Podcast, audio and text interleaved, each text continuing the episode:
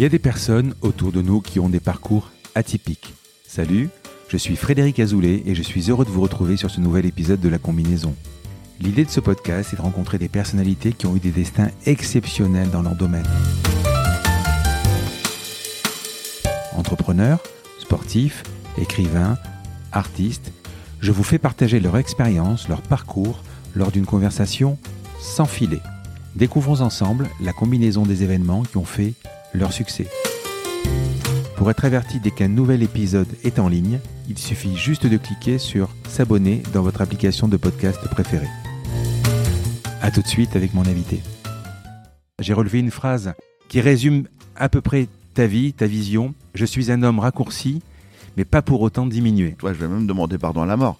Je j'ai lutté contre toi le jour de l'accident, mais tu peux pas me laisser là aujourd'hui. Quelle va être ma vie sans bras et sans jambes? J'ai vécu pendant 26 ans avec des bras et des jambes. Est-ce que je peux imaginer avoir une vie sans bras et sans jambes? Bon, moi là, j'ai décidé de vivre, j'ai décidé de me battre. Dans ma vie, je vais fonctionner par objectif à atteindre. J'ai d'abord une idée, ensuite je prends les infos, j'ai peur, mais c'est trop tard. L'aventure est lancée. J'offre l'énergie. Moi, un mec a pris euh, trois décharges de 20 000 volts, je suis devenu distributeur d'énergie d'énergie positive, d'énergie d'optimiste et de dire que vraiment c'est jouable. Et c'est ce que j'aime dans la vie, c'est de montrer à tout le monde que vraiment tout est possible, que l'impossible c'est juste toi quoi. C'est personne d'autre.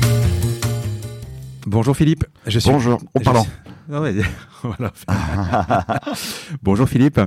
Je suis très content d'être avec toi aujourd'hui. À la suite d'un accident terrible, tu perds tes quatre membres et grâce à une volonté hors du commun, tu décides de traverser la Manche à la nage. C'est cet exploit qui t'a fait connaître du grand public. Tu vas nous raconter ton histoire. Tu as écrit quatre livres, dont deux que j'ai lus, Pas de bras, pas de chocolat et Plus fort la vie. Je t'avoue que je me suis régalé. Le premier est plein d'humour et celui très vite. Et le second, c'est un défi, celui de relier cinq continents à la nage. C'est un véritable récit d'aventure, parfois palpitant, un réel plaisir. Dans celui-ci d'ailleurs, j'ai relevé une phrase qui résume à peu près ta vie, ta vision. Je suis un homme raccourci, mais pas pour autant diminué. Mais avant de dérouler tout ça, Philippe, est-ce que je peux te demander de te présenter? Waouh comme ça directement. Euh, bonjour déjà, bonjour à tous. Ouais. Effectivement, je m'appelle Philippe Croison. Aujourd'hui, j'ai 51 ans. J'ai eu un accident à l'âge de 26 ans mhm. avec une euh, ligne électrique. J'ai voulu récupérer une antenne de télévision. Ma petite famille allait s'agrandir. J'avais déjà un garçon, Jérémy, âgé de 7 ans. Un mhm. petit bébé allait arriver et la maison était trop petite. Et j'ai voulu récupérer cette antenne.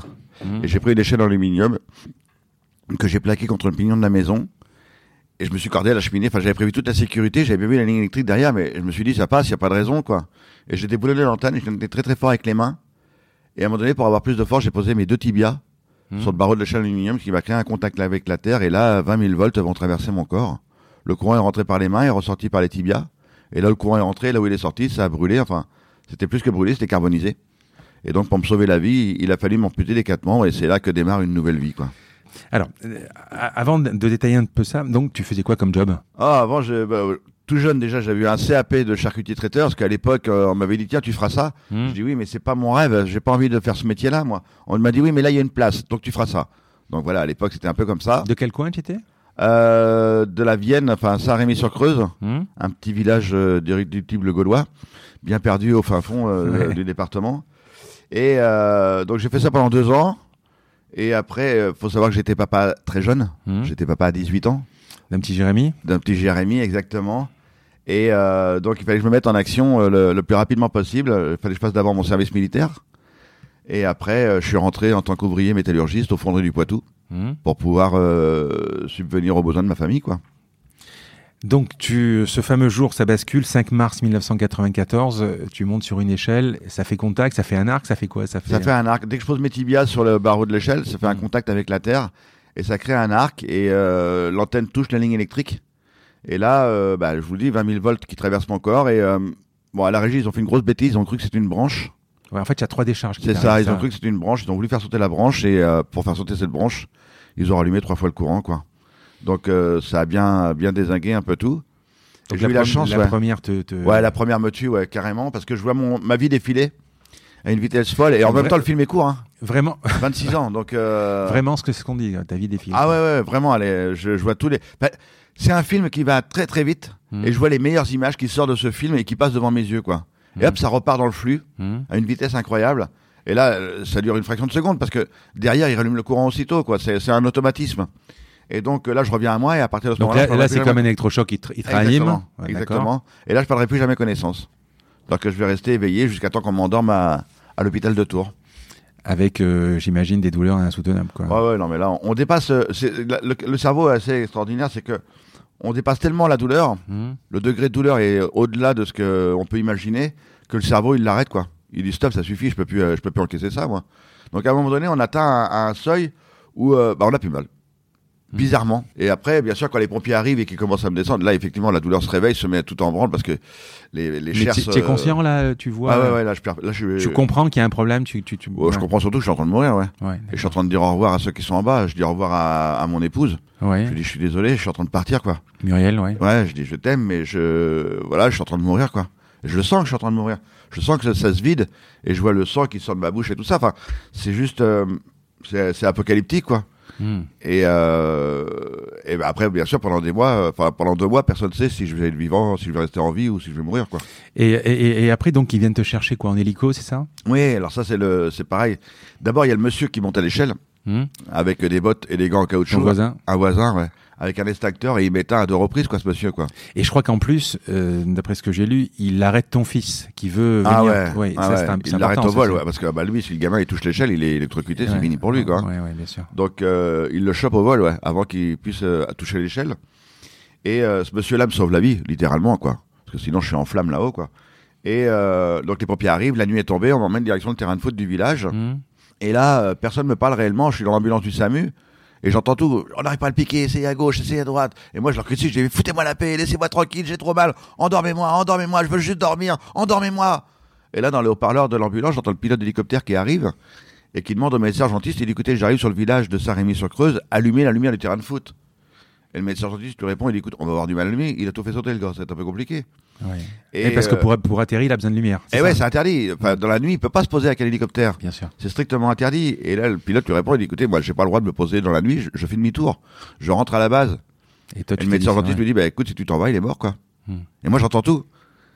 Et là, le pilote, il dit, bah, écoutez, mettez les ambulances en rond, faites-moi le maximum de lumière, je me pose. Et il l'a fait malgré l'interdiction. Eh et euh, on me met dans l'hélicoptère. Le médecin urgentiste monte avec moi, l'appareil d'école. Ça fait déjà environ une heure que l'accident a commencé. Et là, dans mes oreilles, j'entends une petite voix toute douce, toute calme. C'était le pilote, quoi, qui me parlait, quoi. Le mec me racontait sa life. Il me racontait sa vie. Il m'expliquait que depuis tout petit, il rêvait d'être pilote d'hélicoptère. Donc le mec, il me raconte son parcours de vie pour devenir pilote. Il rentre dans la gendarmerie pour devenir pilote et tout. Et bizarrement, je m'accroche à cette voix qui me parle dans la nuit. Et là, je me sens bien. Je me sens vraiment flotté. En même temps, je suis dans l'hélicoptère. Et là, euh, mon cœur s'arrête. Je fais un arrêt cardiaque tellement je me sens bien. Et là, le médecin urgentiste me redonne du courage. Je pense que j'étais en manque à ce moment-là. Il m'a refait une dose, j'en sais rien, mais il me fait des électrochocs. Et là, je reviens à la vie. Et là, le pilote, qui était tout calme, tout doux, commence à s'exciter. Et là, il me dit, j'ai pris tous les risques pour toi. Tu restes avec moi. Tu m'entends? Tu restes avec moi. J'ai pris tous les risques pour toi. Il arrive à Tours, il prend son hélicoptère. Il descend de l'appareil, puis il fait un petit signe de la main, quoi. Et moi, pour lui dire merci, comme celui qui est monté à l'échelle, euh, je lui ai fait un clin d'œil pour lui dire merci, quoi. Et euh, les deux, on est devenus super potes. Quoi. Tu l'as revu, le, donc tu... Ouais, ouais, ouais, Il était là quand j'ai reçu ma Légion d'honneur à l'Elysée. Euh, le, ah le, gars qui est monté à l'échelle aussi. Enfin, tous ceux qui m'ont aidé, ils étaient tous là, quoi. Tous. Tu arrives à l'hôpital, donc qu'est-ce qui se passe Il se passe que, bon, bah, là, l'anesthésiste arrive avec la petite seringue magique, mmh. et enfin, il m'endort. Enfin, c'est le soulagement. Mmh. Et pourtant, là, ça va être que le début de l'enfer, mais pas pour moi, là, du coup, là. Moi, je vais dormir. Mmh. Ça va être pour mes parents, ma famille, mes amis, enfin, mon épouse, mon frère. C'est à eux que va revenir la décision. En plus, ta femme était enceinte de. Eh oui, de Grégory, ouais, le petit bébé à l'arrivée, ouais. Donc, euh, elle était très, très enceinte, ouais. Donc, euh, et euh, c'est à eux que revient la décision. Un jour, on va leur dire on est désolé, on peut pas sauver le bras droit. Quelques jours plus tard, on leur dira le bras gauche, malheureusement, on aura tout tenté. Quelques semaines plus tard, on leur dira la jambe droite, elle est pas viable. Imaginez pour un père, une mère, un frère ou une épouse de prendre cette décision atroce. Moi, j'ai une petite phase de réveil la première nuit hmm. qui dure quelques secondes.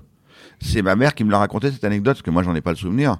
Mais euh, d'après, est-ce qu'à ce moment-là, que j'adore l'humour, mais est-ce qu'à ce moment-là, c'était un restant d'humour qui était ancré au plus profond de moi-même, où j'avais déjà compris ce qui m'était arrivé, et je voulais déjà leur faire du bien, les rassurer? Maman me pose la question, elle me dit, ça va mon garçon? Et juste avant que je parte dans le coma pour deux mois, j'ai eu le temps de répondre, je dis là, je crois que je suis cuit-cuit. Et je me suis endormi pour deux mois, quoi. Hmm. Et quand je me réveille au bout de deux mois, effectivement, je me rends compte qu'il manque deux bras, une jambe. Je vais crier, je vais hurler, je vais pleurer, mais, mais il restait la jambe gauche. Alors je dis, ils vont la sauver, celle-là, c'est sûr. Je m'accroche à elle comme une sorte de bouée de secours c'est mon dernier espoir, quoi. Et euh, c'est peut-être mon côté très optimiste d'ailleurs. Hein. Et quelques jours plus tard, une délégation de médecins rentre dans ma chambre, ils défendent les bandages et je vois mon tibia et on m'explique que la moelle osseuse est brûlée et qu'on pourra pas la sauver, quoi. Et là, je vais m'effondrer une bonne fois pour toutes. Toi, je vais même demander pardon à la mort. Je vais dire, j'ai lutté contre toi le jour de l'accident, mais tu peux pas me laisser là aujourd'hui.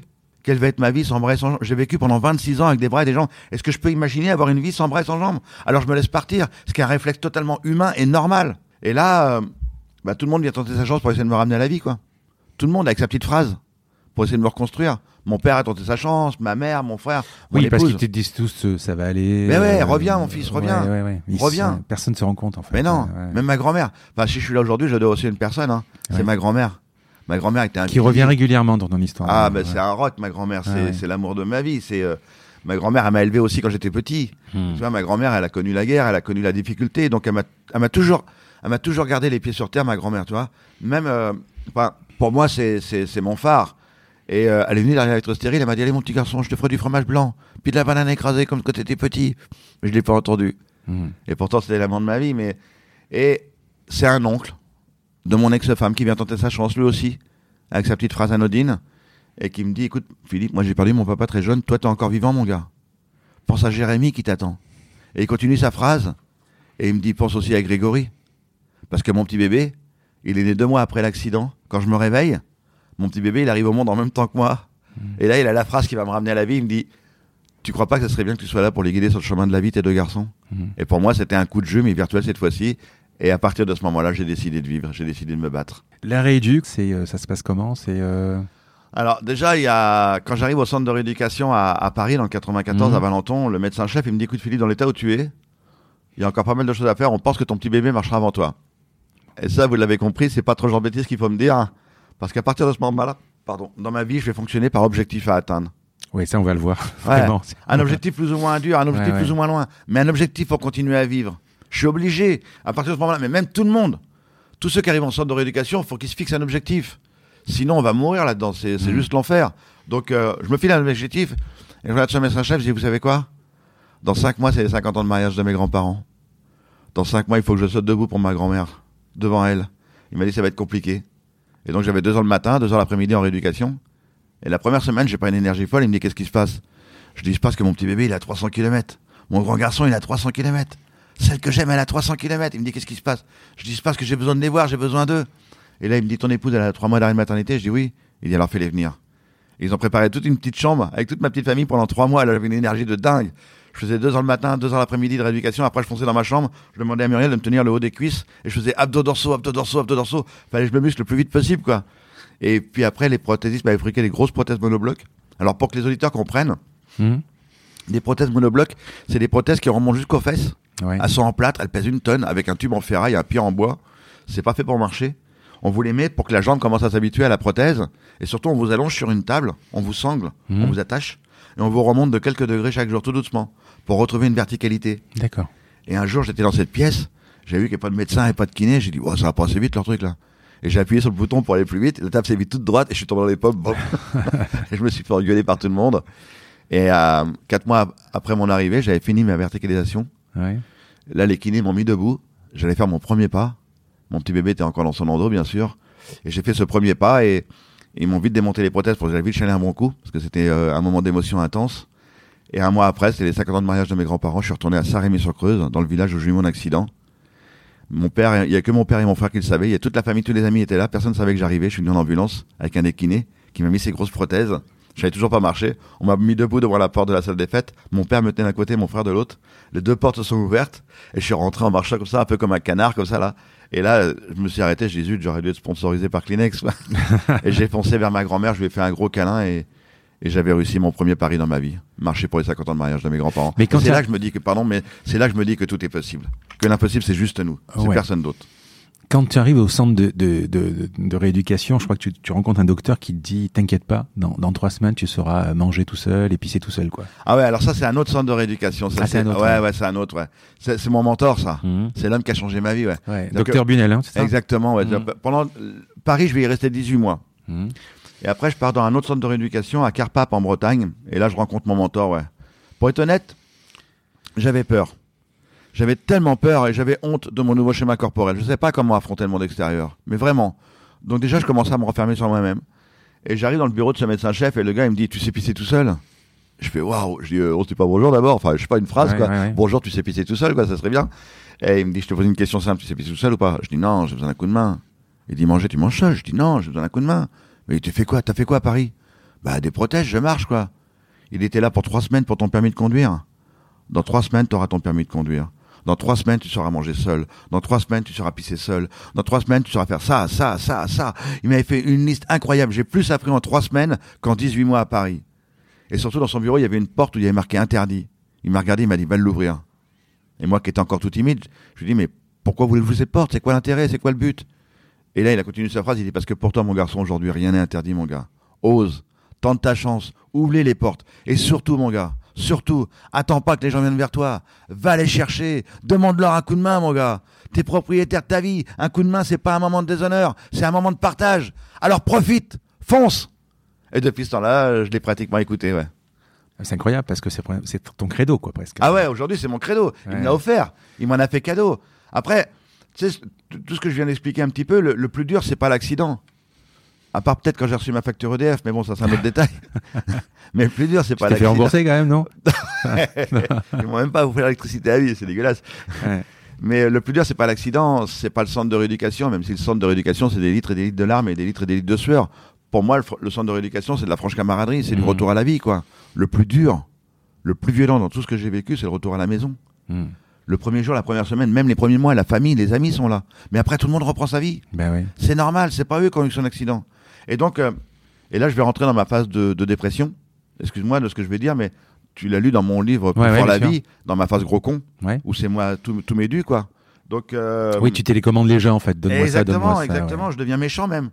Et là, euh, avec la phrase, vous pouvez pas comprendre, c'est à moi que ça arrive. Exactement, exactement, le truc le plus, le plus, le, truc le plus dingue, quoi. Et j'ai fait deux erreurs. La première, j'ai dit bonjour à une amie, la télévision, dont je me levais le matin vers 14-15 heures et je me couchais vers 3-4 heures du matin. Et pendant 7 ans, j'ai fait lit, canapé, canapé, lit. J'ai pas, j'ai rien fait d'autre. 7 ans 7 ans, ah ouais. À me renfermer sur moi-même. Et euh, ma deuxième erreur, j'ai cru que mon infirmière et, mon nettoyant, c'était mon épouse, quoi. Hmm. Et je suis devenu euh, nul parce que, chérie, j'ai soif, à verre d'eau, j'ai envie de faire pipi. Bah vas-y, t'as après faire pipi tout seul. Non, mais tu rigoles, je regarde la télé. Je suis au canapé, ramène un truc, je fais pipi dans le canapé, moi. Et tu viens, les enfants sont à table. Mais non, je, je veux un plateau télé, je regarde la télé. Voilà, été. Euh, dans cette phase de dépression et une, semi-phase de colère. Et sept ans après, mon épouse s'en va, et là, je rentre vraiment dans une grosse phase de colère. Parce que tu sais, quand, quand tu rentres dans l'univers du handicap, ou qu'il il nous arrive une tuile monstrueuse, que ce soit une peine de cœur, un problème familial ou un problème mmh. au travail, mmh. on a cinq phases à franchir. Les fameuses cinq phases du deuil. Hein, la, la, la, négation, la, négation, la, négociation, la colère, la dépression, et le retour à la vie, l'acceptation. Donc voilà, moi, j'ai réussi à franchir ces cinq phases je dirais, en, en 7 ans de temps, quoi. Enfin, même 8 ans, parce que la phase de colère, après, elle va durer un an, quoi. Ta femme s'en va Ouais. Euh, et là, tu vas, tu descends vraiment très bas. Là, ouais, je vais au fond, là, ouais. Euh, et jusqu'à presque. Euh, ouais, vouloir mettre fin à ses jours. Ouais, ouais, ouais, ouais c'est. Je l'explique très bien dans ce bouquin, Plus fort la vie, mais c'est un bouton on-off, quoi. J'ai beaucoup entendu dire les gens, c'est un geste égoïste, comment les gens peuvent faire une chose pareille. C'est juste un geste qu'on peut pas contrôler. On peut pas le contrôler. C'est vraiment un bouton on-off. Le, le, le, le, truc se met en route, c'est un objectif à atteindre. Et on aime ses enfants, on aime sa famille. Moi, je me souviens quand, quand mon ex-femme m'a annoncé, elle m'a dit voilà, j'ai rencontré quelqu'un, je m'en vais. Parce que je pense qu'elle a, elle a vraiment tenu le choc pendant sept ans, ce qui a été mhm. vraiment très costaud. Je suis resté super calme. Le bouton s'est mis en route. T'as compris quoi en fait ben, bizarre, ouais, bizarrement, je me, pendant toutes ces années, je me suis dit si, arrivent, si ça, ça arrive, c'est pas à eux de partir, c'est à moi. C'est moi qui ai eu un accident, c'est pas eux. Donc c'est vraiment à moi de partir. C'est moi qui les ai vraiment embêtés. Et donc, euh, je me mets en action et je demande à, Muriel de mettre mes prothèses pour pouvoir conduire ma voiture. Je prends ma voiture, je lui dis, je vais faire un petit tour, j'ai besoin de respirer. Et j'étais voir mon épicier du village, j'ai acheté une bouteille d'alcool, moi qui bois jamais. J'ai demandé à mon épicier d'ouvrir la bouteille parce que je pouvais pas l'ouvrir et de la mettre sur mon siège passager. Il est super sympa, mon épicier. Du martini, non? Ouais, du martini blanc, c'est classe quand même. Ouais. mais bon, moi qui bois pas Des olives. Euh. et puis, euh, je, prends ma voiture, je me dirige au bord de la rivière, je bois quelques gorgées d'alcool pour me donner un peu de courage. Et je sors de la voiture et je marche vers la rivière pour me jeter dans l'eau. Et... Mais alors, euh, comment dirais-je Marcher avec des prothèses quand on n'est pas bourré, c'est pas facile. Mmh. Quand on est bourré, on va pas loin. Donc je me suis ramassé la goule dans l'herbe, je suis tombé. On m'a retrouvé quelques heures plus tard et on m'a emmené à l'hôpital. Et c'est là que j'ai vu mes parents en, pleurs. Et j'ai foncé vers eux. J'ai dit Mais pourquoi vous pleurez? Pourquoi vous criez? Et mon père, il me dit Nous aussi, on a eu mal. Parce que pendant sept ans, toute ma famille, mes amis, on s'est tous protégés les uns les autres. On n'a jamais parlé de l'accident. Tout le monde, tout le monde voulait se protéger, quoi. C'était le, pire des poisons qui, qui puisse exister sur la terre. Personne ne communiquait. Et quand je suis arrivé à l'hôpital, je leur ai crié dessus. Je dis mais pourquoi vous pleurez vous? Qu'est-ce que vous avez? Et là mon père il a foncé sur moi avec ma mère. Il dit mais nous aussi on a eu mal, nous aussi on a pleuré mon fils. Pourquoi tu nous fais ça maintenant? J'ai dit pourquoi on n'a pas parlé papa? Pourquoi tu m'as rien dit pendant sept ans? Voilà le pire des poisons qui puisse exister sur la terre. Ne pas parler. Et moi sept ans plus tard quand je rentre à l'hôpital, c'est moi qui demande un coup de main au psy pour me reconstruire. Mais là bizarrement mes parents ont besoin d'un psy, mon frère, mon épouse, mes deux garçons, tous ceux qui étaient autour de moi ont besoin d'un psy sept ans plus tard parce qu'on a joué ce rôle, ce rôle ignoble de se, de se protéger les uns les autres. Voilà, c'est, il euh, y a rien de pire, quoi. Et donc, bah, tout, et ça va durer un an de psy. Elle, elle, est forte cette phrase. Tu demandes pardon à la mort. Elle est, elle, est, elle est, forte, très, très, très forte. Ouais, à ce moment-là, bah ouais, parce que je la souffrance. Viens me chercher. Tellement, ouais, viens me chercher, ouais. Viens me chercher, c'est maintenant, quoi. Hmm. J'ai lutté, mais là, je peux plus, quoi. Viens me chercher. C'est, je, je pas envie de rester, quoi. C'est, c'est pour ça que c'est pas un geste égoïste. Je le répète encore hmm. une fois, c'est un geste qu'on peut pas contrôler. Et après, j'ai eu la chance d'avoir une infirmière psy, parce que le psy, honnêtement, enfin, le psy, c'est le distributeur de médocs, quoi. Il fait une ordonnance. Mais celle qui, fait, celle qui a vraiment fait le job, pour moi, c'est l'infirmière psy, ouais. Hmm. C'est elle qui venait toutes les semaines à la maison, quoi. C'est pas le psy. Et euh, elle a fait un boulot extraordinaire. Pendant un an, euh, elle venait deux fois par semaine à la maison, quoi. C'était incroyable. C'était, euh, j'ai pu vider mon sac pendant un an, quoi. Et poser ce fardeau, le mettre de côté et redémarrer une nouvelle vie. On te ramasse dans l'herbe, euh, tu fais ta psychothérapie, et là, c'est la phase vraiment de reconstruction. Ouais, là, Alors, explique, continue. C'est parti, il y a, y a, je pense que, bah, j'ai vécu pendant... Ça, c'est quelle année à peu près? Oh là, attends, parce que moi, les dates, c'est terrible. Euh... La, Manche, c'est en septembre 2010, par exemple. Ouais, ouais, ouais, J'ai rencontré Susanna euh, trois ans avant la Manche, donc on a fait deux ans d'entraînement, donc cinq ans avant. Donc on est en 2005. Donc reconstruction, euh, Muriel s'en va, ton ex-femme s'en va. Oui. Tu commences. Un an de psy. voilà un an de psy et puis après tu te dis tiens mythique c'est ça ouais voilà mais euh, avant il y a, y a, quand même je vis quand même comme trois ans avec mes deux garçons d'accord je... en garde alternée ou en... ah non non mes garçons sont avec moi très bien et la maman est pas loin c'est-à-dire que les garçons c'est open bar ils font ce qu'ils veulent hmm. c'est la maison familiale est là et maman est à côté pas très loin hmm. donc ils font ce qu'ils veulent c'est open bar ils vont soit chez maman soit chez papa c'est il y a jamais eu de de, de guerre là-dessus ou de discussion possible mmh. et imaginable. Donc c'était vraiment, c'était eux qui choisissaient. Et après, on s'est bien entendu avec la maman. C'est surtout ça qu'après, on s'est dit, allez, tout va bien. Maintenant, on redémarre une nouvelle vie tous les deux. Parce qu'elle aussi, hein, pendant un an, elle a été dans les psy. Euh, mmh. Et donc, euh, donc, elle a eu besoin de ce travail aussi, elle, pendant un an. Donc, euh, pendant un an, on était chacun de notre côté à travailler sur notre propre retour de vie. Et donc, et au bout de trois ans, moi, j'ai vécu avec mes garçons. Je me suis dit, mais je suis pas fait pour vivre tout seul, moi. J'ai envie d'aimer et de me sentir aimé à nouveau. Alors, euh, je me souviens du docteur Bunel. Ose, hmm. tente ta chance. Alors, on vit une époque formidable. Euh, il y a Internet. Je me suis inscrit sur Mythique, ouais, sur un site de rencontre. Bon, bah, bonjour la pub. Hein. Hmm. Et, et, bon, je suis pas idiot. Hein, j'avais mis une photo, mais avec ma tête. Hein. J'avais hmm. pas mis le reste. Et je discutais avec les dames et elles disaient Ouais, t'es un mec sympa, j'aime bien ta philosophie de vie, j'adore comment tu parles des enfants et tout ça. Et au bout de trois ou quatre semaines, c'était la dame qui me disait Eh, si on se rencontrait Et là, j'étais là Oh là, il y a un petit truc que je t'ai pas dit. Voilà, j'ai pas un détail, enfin du moins quatre, tu verras pas grand chose. Je suis une personne handicapée, quoi. Et j'étais jeté à la corbeille, quoi. Le mec sympa, jovial. Euh... C'est-à-dire que tu dis euh, personne handicapée, après tu vas dire euh, t'es là, t'es là, t'es là, c'est ça. Ah, c'est hein, ça, ouais. c'est fini, plus personne répond, quoi. bien sûr. J'ai dit le mot fatidique, le mot que personne veut entendre. Donc, euh, et là, ça faisait quand même plusieurs mois que je me ramassais râteau sur râteau. Et là, je me suis dit, parce que des fois, tu as un objectif, tu mets les œillères et tu fonces, quoi. Wow, faut que je rencontre l'amour, faut que je rencontre l'amour, faut que je rencontre ouais, Et à un moment donné, je me dis, arrête-toi, mon gars, c'est pas possible, ça fait six mois que tu te ramasses des râteaux, là. Euh, ouvre, les œillères, quoi, calme-toi. Et là, je me suis calmé, j'ai ouvert les œillères. Et ce qui est assez extraordinaire sur ce site de rencontre, c'est qu'on choisit ce qu'on veut, quoi. Il y a des cases. Hmm. Donc c'est un peu comme un magasin. C'est euh, alors blonde, ok, forte. Non, ça j'étais pris ça. Euh, de, de, bras, je coche, on sait jamais, ça peut être utile. Voilà, on choisit ce qu'on veut. Et là, j'ai vu passer une fiche, mais alors tout le contraire de ce que je recherchais. Et c'est ça que c'est beau. Dans le, destin est magnifique. Et je dis, ouais, elle m'intéresse pas trop, je vais quand même lui envoyer un message. Et vu qu'elle m'intéressait pas, je lui ai envoyé un message complètement idiot, quoi. Euh, pour ceux qui me connaissent pas, j'ai pas de cheveux du tout. Mmh. Donc euh, j'ai pas de bras, pas de jambes et pas de cheveux. Donc mmh. là, j'ai vraiment tous les handicaps accumulés. Et pas de chocolat. Et pas de chocolat. et là, euh, je lui envoie un message complètement idiot. Je lui dis, écoute, comme tu le vois sur la photo, j'ai les cheveux dans le vent, mais le vent était trop fort, je les ai pas retrouvés. Je dis, bah alors mon gars, s'il répond à ça, t'es le roi du monde, t'es un champion, hein, t'as tout gagné. Hein. Et elle m'a répondu par un message aussi stupide. Elle m'a dit écoute, si le vent souffle vers moi, je te les ramène. Je dis bah, oh, ça a mordu.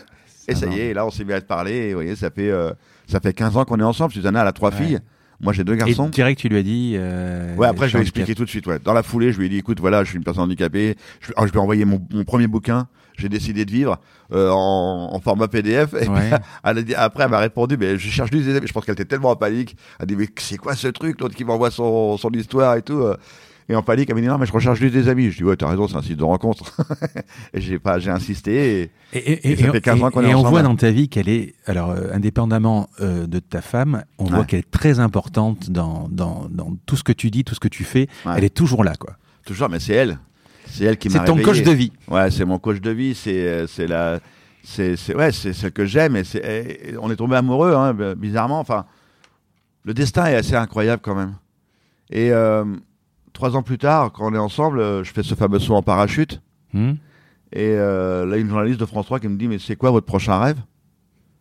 Et là, quand cette journaliste me pose la question, je me souviens d'une chose que j'avais vue sur mon lit d'hôpital une jeune fille qui traversait la Manche à C'est la première chose que je vois. Hmm. Après m'être réveillé et avoir décidé de vivre pour mes deux garçons et pour moi. Bah, je regarde la télé, je vois une jeune fille traverser la Manche, Marion Hans. Elle a 17 ans. Elle avait fait une première tentative à l'âge de 16 ans qui avait échoué. Elle était revenue un an après, cette gamine. Hmm. Et je vois ça sur Talassa et je vois cette fille qui se bat. Et, et à ce moment-là, je pense que j'ai juste oublié, j'étais tellement capté par les images, j'ai juste oublié comment elle levait mes bras et mes jambes. Et je regarde la télé, je fais waouh, pourquoi pas moi un jour? Pourquoi moi je traverserais pas la Manche à la nage? Et j'explique ça à, ma famille et mes amis pendant dix ans, mais c'est pas un truc qui me harcelait, j'en parlais comme ça sporadiquement.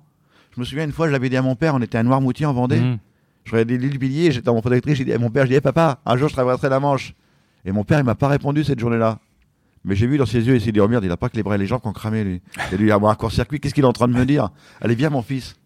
Alors, quand cette journaliste de France 3, dix ans plus tard, me dit c'est quoi votre prochain rêve, c'est quoi votre prochain objectif, bah, je lui lance comme une sorte de bouteille à la mer. Je dis, bah, peut-être qu'un jour, je traverserai la Manche à la nage. Et ça, elle l'enregistre un petit peu dans sa tête. Et quatre mois après, elle m'invite sur le plateau télé du 19-20. Mmh. Et euh, moi, j'avais jamais fait télé de ma vie. Elle m'invite à, réagir au discours du président de la République. Mais pour comprendre ce qui va se passer maintenant, mmh. Euh, mon mode de fonctionnement aujourd'hui, c'est j'ai d'abord une idée.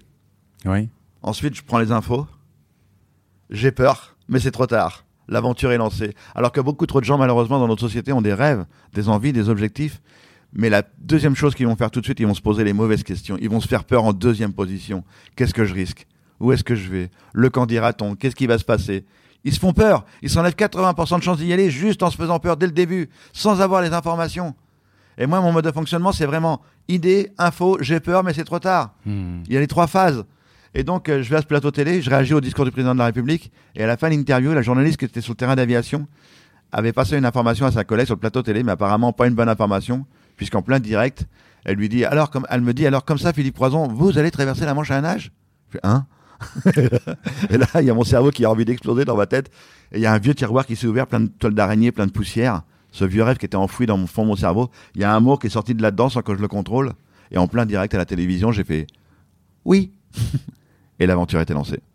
Fallait y aller. Comment tu montes le truc? Parce que Arnaud, tu le, tu il, est, il faisait partie du. Euh, Alors Arnaud, il a, pas, il a participé à l'entraînement, mais d'abord. Arnaud Chasserie, Donc c'est 9 heures par jour d'entraînement, c'est ça? Ouais, au plus, au plus fort, c'est 9 heures, ouais. Euh, vraiment, là, c'est vraiment plus fort. C'est dans un bassin de 25 mètres à Châtellerault. Mmh. La piscine a fait 25 mètres de long. Mmh.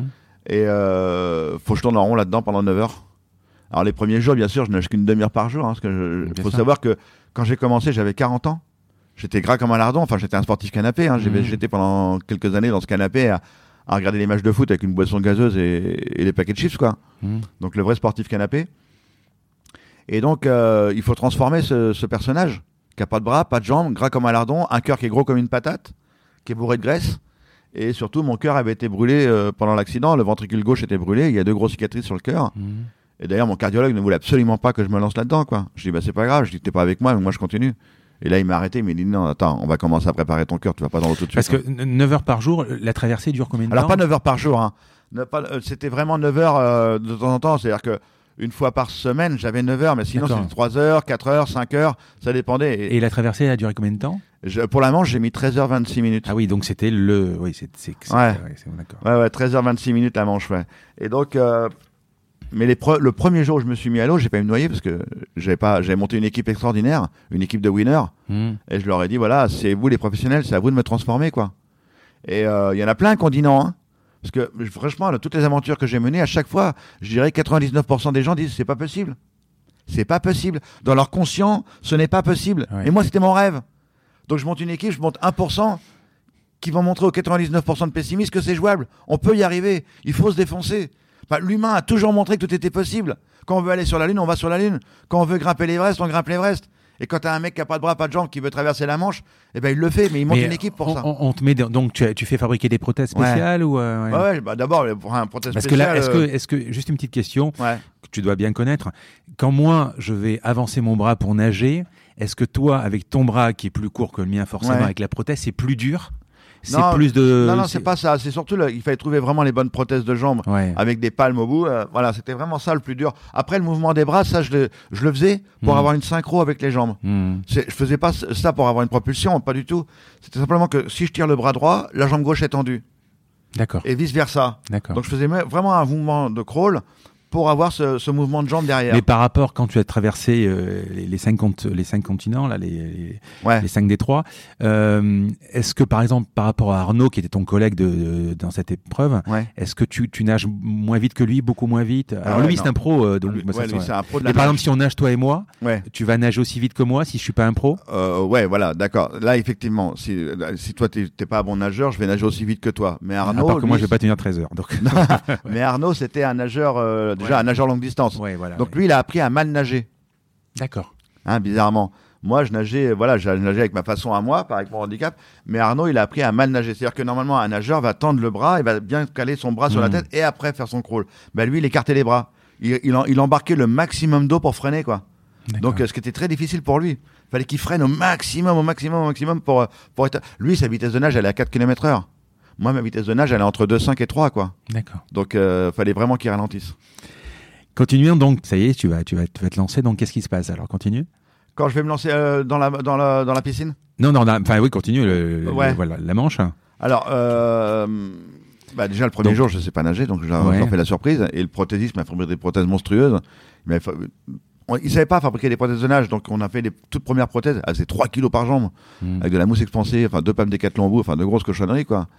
Et là, euh, bah, je, je coule je n'avais pas dit à mon équipe que je savais pas nager, donc je, leur ai fait la surprise le jour J. Hmm. Donc je coule. Mais tu savais pas nager même avant?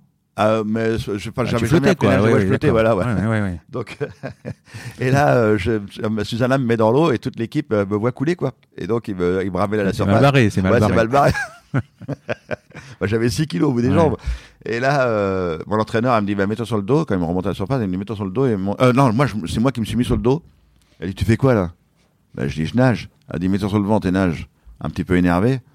Et euh, j'ai mis une éternité pour faire 25 mètres. Mon cœur voulait sortir de ma poitrine. C'était du grand n'importe quoi. Et là, elle m'a dit, mais tu veux vraiment traverser la Manche, toi?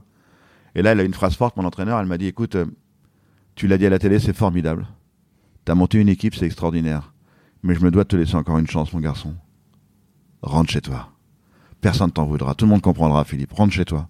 Je dis, non, je rentrerai pas chez moi, Valérie. Si je rentre chez moi, ça veut dire que je vais retourner dans mon canapé. Hmm. Et je retournerai jamais dans mon canapé. Fais-moi traverser la Manche, s'il te plaît. Je vais changer mon destin. Fais-moi traverser. Et là, elle m'a dit, on verra. Et j'ai commencé les premiers entraînements. Je nageais trois heures par jour. Euh, une demi-heure par jour, pardon. Et au bout d'un mois et demi, j'arrivais à atteindre une heure de nage par jour. Et au bout d'un mois et demi, tout casse. Petit fessier, grand fessier, psoas, les épaules, tout en tendinite, tout a pété de partout. Le kiné m'arrête, un mois et demi d'arrêt. J'ai la chance de trouver l'ancien kiné de l'équipe de France de football 98, Bruno Klein, qui était dans ma région. Je le connaissais pas, ce mec-là. Quand je suis rentré dans son bureau, le mec il croyait que c'était une caméra cachée, il cherchait les caméras partout. je lui ai dit non, non, c'est vraiment vrai, j'ai besoin de toi, t'es un pro et euh, faut que tu m'aides à me transformer quoi.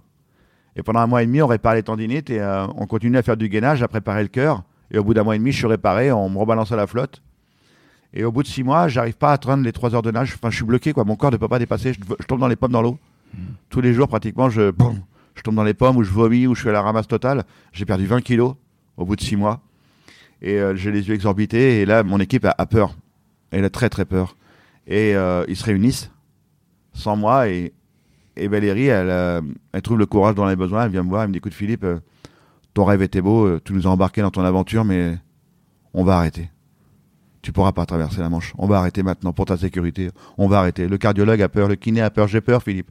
Il faut qu'on comprenne que tu arrêtes. Et là, j'ai regardé Valérie. Je dis Tu sais quoi, Valérie? Je dis Moi aussi, j'ai peur. Depuis le premier jour où je l'ai dit à la télévision, j'ai eu peur quand j'ai ouvert l'ordinateur à la maison, que j'ai vu ce que c'était que la traversée de la Manche à la nage, 34 km, et je ne savais pas nager, j'ai vu que le taux de réussite chez les valides était de 10%. Oui, moi aussi, j'ai peur, Valérie. Ça s'appelle d'ailleurs l'Everest de la. Ça s'appelle l'Everest de la natation. c'est l'épreuve emblématique de la nage longue distance. Il n'y a pas plus dur hmm. sur la, en nage longue distance sur la planète. Et j'ai regardé Valérie. Combien de kilomètres à peu près? Il y a 34 km à vol d'oiseau. Ah, et moi, j'ai fait 38 km en 13h26. Et j'ai dit à Valérie, je dis, laisse-moi une dernière chance. Je pars deux mois en vacances au Portugal et quand je reviens dans deux mois, là, vous prenez vos décisions et là, je la respecterai. Elle m'a regardé, elle m'a dit, va-t'en. Je suis parti au Portugal, les ingénieurs m'ont filé mes nouvelles prothèses juste avant de partir. Je passais de 3 kg à 700 grammes par jambe, tout en carbone et en titane. Mmh. Et là, je m'entraîne comme un fou tous les mois, tous les mois, tous les jours, tous les jours, tous les jours, tous, les, jours, tous les jours. Au Portugal, ouais. Mmh. En mer. Donc l'eau est très très froide et tout. Et, j'arrive à Châtellerault, je sais ce que je suis capable de faire. Et Valérie, elle me dit, euh, au bout du troisième jour, parce que le premier jour, j'ai nagé 3 heures. Après, j'ai nagé 4 heures. Et le troisième jour, elle m'a dit, aujourd'hui, je veux que tu fasses 5 heures. Et j'ai fait les 5 heures. Et quand j'ai levé la tête, après les 5 heures, il y avait Valérie, il y avait Bruno Klein, le kiné, il y avait le cardiologue, il y avait le médecin, le préparateur physique et ma, ma chérie Susanna. Et tous ils me voient, ils m'ont dit, mon gars, il y a encore un an et demi de travail. On est reparti. Et voilà. Et en deux ans de temps, on a fait 4000 km de natation. Le plus clair de mon temps, c'était au lac de Saint-Cyr, près du Futuroscope. Mmh. Le lac qui fait 4 km de circonférence. Et je nageais dans le lac du début du printemps jusqu'à la fin de l'automne. Des fois, il faisait 0 degré, tombait de la neige. C'était Susanna, mon ange gardien, qui s'occupait de moi elle me mettait dans l'eau, elle me sortait de l'eau et je nager pendant 7 heures dans un lac euh, pratiquement gelé, quoi. Fallait que je me prépare au froid. Hmm. Et voilà, c'était, ça a été dantesque pendant deux ans. Et Pourquoi en septembre, en septembre la, Manche est froide quand même? Ouais, en septembre, on est encore à 14 degrés, ouais. D'accord. C'est, euh, c'est, vraiment un événement important parce que tu dis, tu dis dans le livre justement, avant on me voyait comme un quadrille amputé. Maintenant, je suis le gars marrant. qui a traversé la Manche et qui passe à la télé. Donc c'est vraiment il y a, y a, un avant Philippe ah et un après, enfin un après Manche, un avant Manche pardon et un après Manche, ouais. Exactement. Bah, tu sais quand, quand je craquais euh, sur les entraînements ou même quand Susanna craquait ou, ou l'équipe, mon, mon moteur c'était de leur dire il faut y aller quoi, je vais changer ma vie. Si je traverse la Manche, je vais changer mon destin. Donc faites-moi traverser la Manche. À chaque fois qu'on craquait, c'était vraiment la phrase qui me faisait tenir quoi. Et effectivement, on arrive, on est le 18 septembre. 2010, il est 3h du matin, je suis en Angleterre, à Folkestone. Mon grand garçon, Jérémy, me réveille, je suis pas content, je le regarde avec un air méchant, je dis, tu fais quoi, Jérémy, là? Il me dit, pardon, papa, mais je voulais être là pour le départ, mon papa. Et je dis, mais pourquoi t'es là? Je, dis, je, voulais, pas de surprise, parce que je suis quelqu'un d'hypersensible, donc une larme, et je traverse pas la Manche à la nage, une larme et toute mon énergie va partir. Donc j'avale ma salive. Et pour apprendre à gérer mon émotivité, j'ai fait 4 mois de sophrologie pour gérer cette émotivité-là. Et donc, il m'étire et juste avant de partir en Angleterre, je dis, il euh, en France, je dis, où ton petit frère? Et c'est la question malheureuse que j'aurais jamais dû lui poser. Il dit Papa Et je pense qu'il attendait que ça. Grégory, il est en France, il y a toute la famille, ils ont fait des convois de voitures, ils sont de l'autre côté, ils t'attendent, papa. Ah, ça va, tais-toi je direction à, à, bord du bateau pour aller vers la plage de, de Sampire Hall, la plage de départ.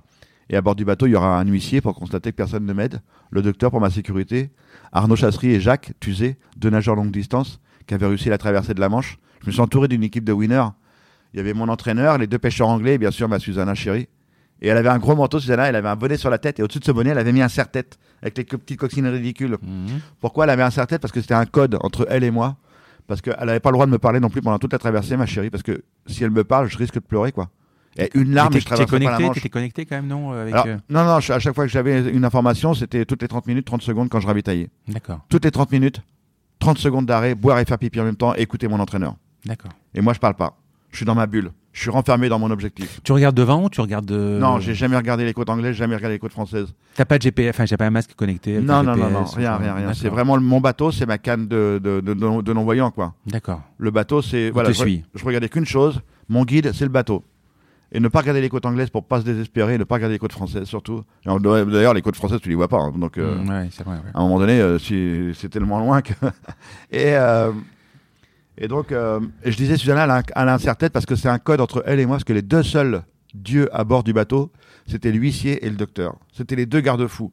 S'il y en a un, l'autre, un des deux qui disait stop, c'est fini, on arrête, c'est trop dangereux, même mon entraîneur n'avait pas le droit à la parole à ce moment-là. Donc à chaque fois que je ravitaillais, toutes les 30 minutes, je, le première chose que je regardais, c'était Susanna, voir si elle avait le serre-tête, si tout se passait bien à bord du bateau. Et on se dirige vers la plage de Sampayero, on me dépose dans l'eau, je pose mes fesses. C'est là où partent tous les nageurs du monde entier. Quand je vous dis tous les nageurs du monde entier, c'est environ entre 500 et 700 personnes par an, pendant 4 mois. Et 10% y arrivent. Et seulement, il y a le taux de réussite des valides ouais, est de 10% seulement. Ouais. Donc, euh, on me dépose là, et à 6 h du matin pétante, Susanna prépare la corne de brume, allume le téléphone portable pour que tout le monde entende du côté, du côté français que je vais partir. L'huissier prépare le chronomètre et à 6h du matin pétante, j'entends cette sirène qui sonne dans ma tête. J'entends pouf Et je dis c'est maintenant mon gars. C'est maintenant que tu peux changer ta vie. Alors là, et là l'émotion monte, mais euh, et là je pars quoi. Je pars et là mes pulsations cardiaques montent à 160 alors je me suis entraîné pendant 110 à 110 120 et pendant une heure et demie je suis à plus de 160 pulsations par minute. Toute mon équipe est en panique. Le courant est à 12 km heure ma vitesse de nage. Donc là, t'es connecté, hein, t'as quand même. Ouais, ouais, j'ai mon cardio et tout. eux, ils l'ont à bord du bateau et tout. Et là, ils voient que je suis à plus de 160. Ils disent, mais c'est dingue, il, va, il, va, il va clapser, là, c'est pas possible. Et pendant une heure et demie, je suis à 160. Et là, tout le monde dit, mais c'est pas possible, il est en train de griller ses cartouches, jamais il va pouvoir aller au bout, quoi. Et même moi, je suis en panique dans ma tête. Je dis, mais c'est pas possible, le courant est tellement violent, je pars direction la mer du Nord à une vitesse incroyable. Et là, au bout d'une heure et demie, j'arrive à m'extraire des côtes anglaises, et là, je descends mes pulsations cardiaques, je redescends à 110, 120 maximum. Et au milieu de la manche, je suis malade, j'ai froid. J'avais une grosse tasse d'eau de mer, je suis qu'à la moitié, et là mes pulsations cardiaques chutent. Je passe de 120 à 110, 100, 90. Je suis en train de m'arrêter, quoi. Le froid m'attaque et cette tasse d'eau de mer que j'ai avalée dans le ventre, et là je me mets à vomir, vomir, vomir, j'ai des coliques, j'ai très très froid, et c'est à ce moment-là qu'arrive le fameux dépassement de soi, quoi. Vous avez compris, au début de l'aventure, on est deux, Susanna et moi. Ouais, ouais. À la fin du projet, il y a pratiquement une centaine de personnes qui nous ont aidés. C'est un truc de dingue. Les gendarmes en Charente-Maritime, les élus qui m'ont accordé leur confiance, les chefs d'entreprise, combien de chefs d'entreprise j'ai eu qui m'ont aidé pour financer ma traversée de la Manche au fur et à mesure des deux ans. C'est pas dur, au début, on est deux. À la fin, il y a une centaine de personnes qui nous ont aidés. C'est incroyable, quoi. Moi, ce que je retiens de la traversée de la Manche, même si le final est magnifique, le plus beau de la traversée de la Manche, c'est les deux ans. C'est les deux ans de travail, c'est les deux ans de l'équipe, c'est tout ce qu'on a mené, tout ce qu'on a, les frontières qu'on a dépassées, c'est incroyable. Tu as montré à tout le monde que tu pouvais le faire. Exactement. Hmm. Et là, quand je suis au milieu de la Manche, je dis mais je peux pas me décevoir moi, je peux pas décevoir mon équipe, je peux pas décevoir tous ces gens qui m'ont accordé leur confiance. Et là, mon équipe m'engueule, allez Philippe, reprends, reprends, reprends, reprends, reprends. Et là, mon énergie remonte à 1000% grâce à mon mental. On sait, c'est ce qu'on dit, hein. La Manche, c'est 25% euh, physique et le reste, c'est la tronche, quoi. Hmm. Le reste, c'est la tronche. Et, et j'arrive sur les côtes françaises, ça fait 13 heures que je nage, il fait nuit. La tempête arrive. Il fait, il fait c'est une nuit noire sans lune. Et la tempête se pointe le bout de son nez. On savait quand même une fenêtre météo très très courte. Et là, j'arrive à mon dernier ravitaillement en pleine nuit noire. Le bateau bouge dans tous les sens. Il y a des creux de 1 mètre, 1 mètre 50. C'est du grand n'importe quoi. Et là, j'arrive à mon dernier ravitaillement et Susanna, elle a plus le serre-tête. Elle a plus les deux petits coccinelles qui se battent en deux. Et là, je comprends qu'il se passe un drame à bord du bateau. Je venais de nager 38 km. J'étais à 800 mètres des côtes françaises. J'étais à 800 mètres de mon objectif. Et là, mon entraîneur me kiffe. Philippe, c'est fini, c'est fini. Reviens, reviens, reviens. C'est trop dangereux. On t'arrête, on t'arrête. J'ai jamais tu m'arrêteras. Tu m'entends? Je hurle dans la mer. Jamais tu m'arrêteras. Venez me chercher, venez me chercher. Je gueule comme un malade.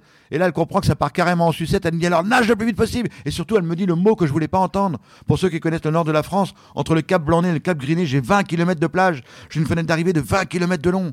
Et le courant, la marée, elle s'est emmenée en plein sur la falaise, en plein sur le Cap Griné, en plein dans les roches, en pleine tempête et en pleine nuit. Et là, Valérie me dit T'arrives sur le Cap Griné, c'est trop dangereux, Philippe. Lui, si le docteur veut pas, moi non plus, je veux pas. Reviens, reviens. Si jamais vous m'arrêterez, venez me chercher, venez me chercher. Et là, elle comprend que c'est carrément n'importe quoi. Alors, nage vite, nage le plus vite possible, le plus vite possible. Jacques se jette à l'eau. Arnaud se jette à l'eau, un à ma droite, un à ma gauche, les deux nageurs à longue distance. L'huissier qui pète un plomb monte sur une petite embarcation à deux balles avec un des deux pêcheurs. il te balise là. Ah là là, mais on fonce vers le cap Griné, mais à une vitesse incroyable. Mes pulsations cardiaques remontent à 160. Les vagues me balancent à droite, à gauche. Je suis un pantin désarticulé. Et Jacques et Arnaud sont à, ils sont à chacun de mes côtés. Et Jacques Tuzet, c'est Jean Reno dans le Grand Bleu. Tu vois, cet, homme-là, c'est un monstre. Un mouvement de bras dans la mer, ce mec-là, il vous raconte sa vie. Il est là. Allez, Philippe, plus vite, plus vite, gauche, gauche, gauche, gauche. Fonce, fonce, plus vite, plus vite, plus vite. Il replonge dans la mer. Moi, je suis là. Non, non, non, je vais échouer, je vais échouer. J'essaie de lever la tête, je sais voir le cap griné, il fait trop noir, je vois rien. Je replonge dans la mer. Et 26 minutes après, j'entends Jacques qui crie Philippe, Philippe, je suis sur un rocher, je suis sur un rocher. J'arrête de nager, je me retourne, la vague se retire, je, poum, je suis assis sur une roche. Et là, je pousse un grand cri, je fais Waouh lui, s'il entend le cri, il a sa grosse lampe torche, je fais Waouh, je suis rendu, je suis rendu, je suis rendu. Et là, je vous promets, j'avais rien pris d'hallucinogène. J'ai vu l'huissier qui a décollé vers le ciel. Sauf qu'il décollait pas vers le ciel, l'huissier. C'était une grosse vague monstrueuse qui soulevait sa petite embarcation à deux balles, qui fonçait droit sur moi pour m'éclater contre la falaise. Chose que la vague n'a pas manqué de faire, bien sûr. J'étais propulsé dans les roches. Et Jacques et Arnaud, extrémiste, ils m'ont attrapé par le bout des palmes, ils ont tiré un grand coup. Vite, vite, faut se barrer de là, faut se barrer de là, c'est trop dangereux. Et là, ce que je vais vous dire là maintenant, c'est certainement coup d'estin, parce que j'étais tellement fatigué que j'avais pas compris que j'avais fini à traverser de la Manche, quoi. Hmm. Et le jour, où le jour où j'ai quitté les côtes anglaises, on est 12 nageurs à avoir quitté les côtes anglaises. On est 4 à avoir réussi sur les 12. Et moi, je suis arrivé à 21h26 à droite du Cap Griné. Hmm. Et puis, en même temps que moi, il y a un nageur valide qui est arrivé à gauche du Cap Griné. Et le Cap Griné, c'est des hectares. Hein. Il y a des champs, il y a hmm. des barbelés, il y a des moutons en haut de la falaise. Et eh ben, toute ma famille, mes amis, ils ont tous couru à gauche du Cap Griné, vers le Valide. Ils étaient tous venus pour voir mon arrivée, ils ont tous couru vers l'autre. Tous sauf deux. Tes enfants. Mes deux enfants, ouais. Jérémy s'est fâché, il dit Moi, papa, il est à droite. Et mon père, leur grand-père, les a fâchés, il dit Non, les enfants, vous venez avec nous, c'est dangereux. Jérémy s'est fâché, il dit Non, moi, je prends mon petit frère, je vais à droite. Et il y a, pardon. Il y a un ami, Jackie Desroches, qui est parti avec eux, une élue du département. Ils sont partis à quatre à l'envers tout le monde. Ils ont sauté par-dessus les barbelés de moutons et tout ça. Ils ont couru à travers les champs. Ils sont arrivés au haut de la falaise cinq minutes avant que je m'éclate. Et moi, j'étais un vrai sapin de Noël dans la nuit. On m'a mis des clignotants partout, sur la tête, sur les fesses, sur les palmes. Je clignotais comme un sapin de Noël pour pas me perdre dans la tempête. Et quand Jacques m'ont tiré un grand coup, je les voyais pas. Hein. La falaise était trop haute. Hein. Mmh. Il faisait trop noir. Et j'ai entendu en haut de la falaise Papa, papa, t'es le plus fort du monde. On t'aime, papa. Et là, j'avais retenu 13h26 minutes d'émotion. J'ai hurlé comme c'est pas possible. Moi aussi, je vous aime, mes garçons. Et là, on m'a remonté à bord du bateau. J'ai vu mon entraîneur en larmes dans les bras de Susanna. Susanna en train de pleurer. Jacques Arnaud pleurait. L'huissier pleurait, le docteur, les deux pêcheurs. Et là, c'est là que j'ai compris qu'en repartant vers l'Angleterre, que, que j'avais pas traversé la Manche. Hmm. C'était vraiment un travail d'équipe. On a traversé et on a réussi. Et c'était vraiment un objectif de dingue. Et, et en rentrant en Angleterre, j'avais des, des passages beaucoup d'émotions quand on, tu entends Ouais, toujours. c'est toujours en moi parce que en retournant en Angleterre, j'avais à la fois des moments de joie, hmm. la réussite, et des moments de tristesse parce que c'était fini, quoi. J'allais me séparer de mon équipe. Et c'est pour ça qu'après, euh, je suis parti dans le délire de vouloir relier les cinq continents à la nage, parce que je voulais pas me séparer de mon équipe. Donc ça, ça se passe quand? Les cinq continents à la nage Donc explique. Deux ans après. Deux ans après. Ouais. Alors, juste en aparté, on va essayer de le faire en cinq minutes parce qu'après c'est déjà rendez-vous derrière, je crois. Ah oui, d'accord. Alors, euh, donc, euh, tu décides de relier les cinq continents à la nage, explique. Ouais, ouais bah, les, cinq continents, c'est parce que je veux pas me séparer de mon équipe mmh. et euh, Susanna m'a dit, moi j'arrête, hein, tu me demandes plus rien parce que je suis fatigué. Enfin, c'est vrai qu'elle avait vraiment donné, ma chérie. D'ailleurs, elle vient de sortir son livre hein, qui s'appelle Ma vie pour deux, dans l'ombre du héros, une mmh. femme. Elle explique son parcours. Je vais mettre tous les liens sur le podcast, ouais. Et euh, c'est vraiment très très fort. Son, son, livre est vraiment très fort. Mmh. Il, est, il, est, hyper puissant. Et euh, je ne sais pas comment lui dire. Et encore une fois, je fais une émission de télé avec Sophie Davant. Mmh. Et Suzanne est dans le public. Et je lui dis, je, vais relier les cinq continents avec Arnaud Chasserie, mais je ne sais pas comment lui dire. Mais tu n'oses même pas lui dire, je crois. Non, non, non, non, non. Avec Arnaud, on parle en code, on parle du club des cinq. Ouais, ouais. Donc, et puis, euh, je fais l'émission de télé. Et je ne m'y attends pas. Sophie Davant, elle va voir Susanna. Et elle lui dit, mais alors vous l'aimez très fort, Philippe? Et Susanna dit, bah oui. Mais alors vous le suivrez tout le temps, partout? Bah oui. Et, là, elle lui dit la phrase, mais alors quand il va relier les cinq continents à la nage, vous serez avec lui? Et là, il y a un silence de mort qui s'est mis sur le plateau. Elle n'a pas répondu. Par contre, j'ai vu ses yeux qui sont transformés en mitraillette et elle m'a dit Toi, mon gars, quand tu sors du plateau télé, t'es un homme mort. Et quand je suis sorti du plateau télé, je me suis pris plein la tête. Et après, au fur et à mesure des semaines, des entraînements, elle est revenue dans l'aventure et on, est reparti pour les cinq Alors, continents. Cinq continents, c'est quoi? C'est quatre, euh, quatre, euh, quatre détroits, quatre traversées. D'abord, la première, la Papouasie-Nouvelle-Guinée. Mmh. On a traversé, on a relié l'Océanie à l'Asie. Mmh. Ensuite, on a traversé la mer Rouge mmh. entre l'Égypte et la Jordanie, donc relié l'Afrique à l'Asie. On a traversé le détroit de Gibraltar, Europe-Afrique, hmm. et on a terminé par le plus dur des plus durs, le détroit de Bering, hmm. entre l'Alaska et la Sibérie, donc relier l'Amérique à l'Asie. Le premier? Le premier. Donc après, il y a un entraînement euh, particulier pour ça? Là, je me suis entraîné avec les commandos marines, je me suis entraîné avec les plongeurs des mineurs à Saint-Mandrier. Hmm. Donc euh, après, on s'est entraîné dans un lac qui venait de dégeler euh, à Fort-Romeu. Parce que par exemple, Bering, c'est combien de degrés? C'est 3 degrés à 0 degré. Ouais, ouais. Non, ah, Quand on était dans le lac à Bering, euh, avant de s'entraîner, l'eau était entre 2 et 3 degrés. Et quand on est au milieu du 3 de Bering, quand on le traverse vraiment, l'eau est, là, elle est à 0 degré, ouais. Donc elle, elle est quasiment presque gelée, quoi. Donc, ouais, on n'est pas loin, ouais. on n'est pas loin, mais euh, c'est surtout moi là qui va geler là. là, c'est moi qui va faire une je pense que dans, le livre, on lit que c'est quasiment la, traversée la plus dure. Ouais, bah ouais, bah, j'ai failli casser ma pipe à ce moment-là, mm. quoi. J'ai failli mourir, donc euh, parce que l'eau était tellement froide. Mm. L'eau était tellement froide qu'à un moment donné, je suis déconnecté, mon cerveau s'arrête et je réponds plus aux bonnes questions, quoi. Et là, le médecin est en panique à bord du bateau, parce que j'ai quand même un médecin urgentiste avec tout le matériel avec, pour me sauver la vie. Mmh. Et là, euh, on arrive, on, réussit la traversée, et on me remonte à bord, je craque, on me démonte vite, on me fout à poil, parce que mon enveloppe corporelle est descendue beaucoup trop basse. On fonce sur la petite Diomède, qui est une île mmh. au milieu du détroit de Bering, où il y a quelques Inuits qui vivent là. Ils me balancent dans une baignoire d'eau froide, et le médecin remonte la température tout doucement, quoi. Mmh. Et pour l'anecdote, euh, on est au téléphone satellite, Arnaud, Hmm. Mon, Chasserie Arnaud Chasserie, mon pote avec qui j'ai relié les cinq continents, il est au téléphone satellite sur France Info et il est Waouh, on a réussi et tout. Et le médecin il dit Attends, je reviens, je reviens, je reviens. Et moi je suis encore un petit peu pas trop étanche, je sais plus où je suis. Et le médecin ferme la porte de la wachetterie, mais sauf qu'il se rend pas compte qu'on peut plus l'ouvrir dans l'autre sens. Et donc, euh, et moi j'étais en train de couler dans ma baignoire, j'ai glissé. Et vu que j'étais pas étanche, j'étais en train de me noyer dans la baignoire. Je venais de relier les cinq continents et je me noyais dans une baignoire, quoi. Ils ont défoncé la porte pour me relever et me sauver la vie, pour te dire que c'était quand même assez incroyable. Et donc, euh, voilà, c'est comme ça que ça s'est terminé, cette histoire de, de traverser, de relier les Donc, chaque fois, quel est le, en, deux mots, quel est le, donc, ces quatre, ces quatre détroits, quel a été le plus compliqué? Donc, celui-là, Alors, Bering, il y a eu Bering le plus compliqué et la mer Rouge. La mer Rouge, euh, parce que l'eau chaude. Les deux plus durs, c'était l'eau chaude et l'eau froide. La mer Rouge. Pourquoi l'eau chaude? Hein, déshydratation? Ah ouais, complètement, ouais. Ah oui. Ah ouais, ouais. D'ailleurs, l'armée, enfin les, militaires, les médecins militaires, euh, parce que je me suis entraîné avec eux pour connaître toutes les conditions de mer et ainsi de suite, prendre vraiment leur expérience. Et il m'avait prévenu, il m'a dit attention, l'eau chaude est aussi dangereuse que l'eau froide, quoi, parce que tu vas pas te rendre compte que tu te déshydrates. Et donc, euh, à chaque fois que je traversais dans cette mer rouge, à chaque fois que je m'arrêtais, je buvais un litre d'eau, quoi. Et toi, à chaque fois que je ravitaille dans toutes les aventures que j'ai menées. Combien de kilomètres quand je m'arrête chaque, chaque... Alors, c'est à peu près 14 km, 14-15 km entre chaque euh, truc. Mais toutes à chaque fois, je nageais partout dans toutes les mers du monde. Chaque fois, je ravitaille toutes les 30 minutes, je fais pipi. Dans la mer Rouge, toutes les 30 minutes, je buvais un litre d'eau, jamais pissé. Ah C'est-à-dire que tout passait par la, la déshydratation. Ah ouais, tout, tout, tout, tout. C'était incroyable. On n'a jamais pissé en traversant la mer Rouge, quoi. Et donc, euh, pour te dire la, puissance, on a, on a un soleil, on est dans, dans, une eau qui a entre 30, 35, 35 degrés, quoi. Et le soleil qui nous tape dessus à plus de 60, quoi. Donc euh, c'est dantesque. Et, même paradoxalement, Gibraltar, je, l'ai lu, c'est très compliqué aussi. À Gibraltar, on appelle ça la machine à laver, ouais. Parce que là, il y a des, vents, des courants contraires, ainsi de suite, il y a des vortex. Parce que Gibraltar, c'est l'Atlantique qui remplit le bassin méditerranéen en permanence. Et donc, il y, a un conflit. Il y a un conflit d'eau chaude et d'eau froide. Des courants énormes Ah, des courants énormes. C'est euh, D'un coup, on peut avoir une vague à 20, 22, 21, 22 degrés, et la vague d'après, elle, elle est à 14 degrés ou 12 degrés. C'est euh, parce que c'est vraiment le mélange là. C'est le. Et, j'ai lu qu'il y avait uniquement deux hommes et une femme qui avaient réussi? Euh, euh, le quoi là, Gibraltar? Oui. Euh, non, je pense pas. Non, ah, Bering, non, Bering, Bering, ouais, Bering, ouais, Bering, Bering, Bering, ouais. C'est incroyable quand même. Hein. Ouais, parce que Bering, non mais Bering, c'est n'importe quoi. Et tu sais, tu le sais ça à l'avance. et tu te dis, pas grave, je vais y aller pas quoi. Grave, ouais. il faut relier les cinq continents. Il y avait le, le symbole était fort. Parce qu'il y avait quand même plusieurs possibilités. Euh... Bah, là, du coup, là, euh, non, Amérique, Asie, non. Amérique Asie, ouais. Là, on n'avait pas le choix, ouais. Mais sinon, par exemple, euh, il y a, y a d'autres, il y a, y a d'autres possibilités. On aurait pu éviter la mer Rouge hmm. en passant par, euh, je me souviens plus, vers le Yémen, là. Hmm. Il y a un bras de mer. Mais bon, il y avait un peu de terroristes là. Ouais, ouais. Donc le, le, ministère des Affaires étrangères nous a dit non, non, n'allez pas là-bas, c'est un peu trop dangereux. T'imagines si, si, les terroristes m'arrêtent, ils me coupent la tête. le lendemain, dans les journaux, jusqu'où ira-t-il? Oui, c'est vrai.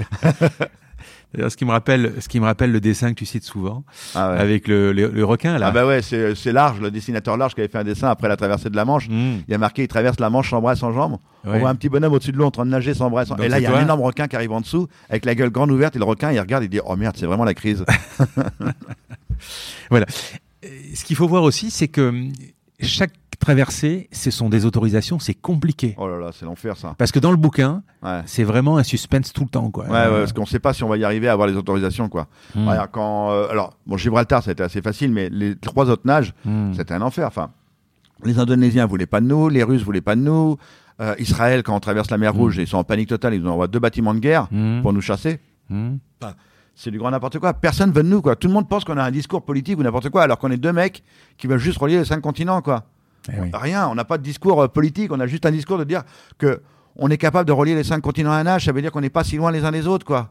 Eh on vit tous sur cette petite planète qui est minuscule. Enfin, euh, réveillez-vous, quoi. Et donc là, c'est quoi Ambassade, machin euh, Voilà, après, c'est ambassade, c'est l'équipe qui se met au boulot parce que. Et puis après, c'est le ministère. déjà, dès la première, quand on veut traverser en Papouasie, le ministère des Affaires étrangères apprend qu'on est là-bas et il dit Mais c'est quoi ces deux, ces deux idiots, là, qui sont là-bas et qui veulent nager alors que les Indonésiens veulent pas d'eux, quoi. Et là, c'est le, le ministère des Affaires étrangères se met en route. Et après, partout où on arrivait, c'était assez extraordinaire. L'ambassadeur nous attendait et tout ça pour, euh, pour nous aiguiller, nous, nous, nous porter et, euh, et apporter sa solution auprès des, des, administrations. Le plus dur, ça a été surtout, je crois qu'on arrive en plein printemps arabe en Égypte. Hmm. Et là, on change d'endroit de, de, départ. Quoi. On veut partir à côté de la frontière israélienne. C'était quelle année ça? Euh, 2012. 2012, ouais. En 2012, on est en plein printemps arabe et là, c'est du grand n'importe quoi. On ne sait pas si on va traverser, quoi. On a, on a peur.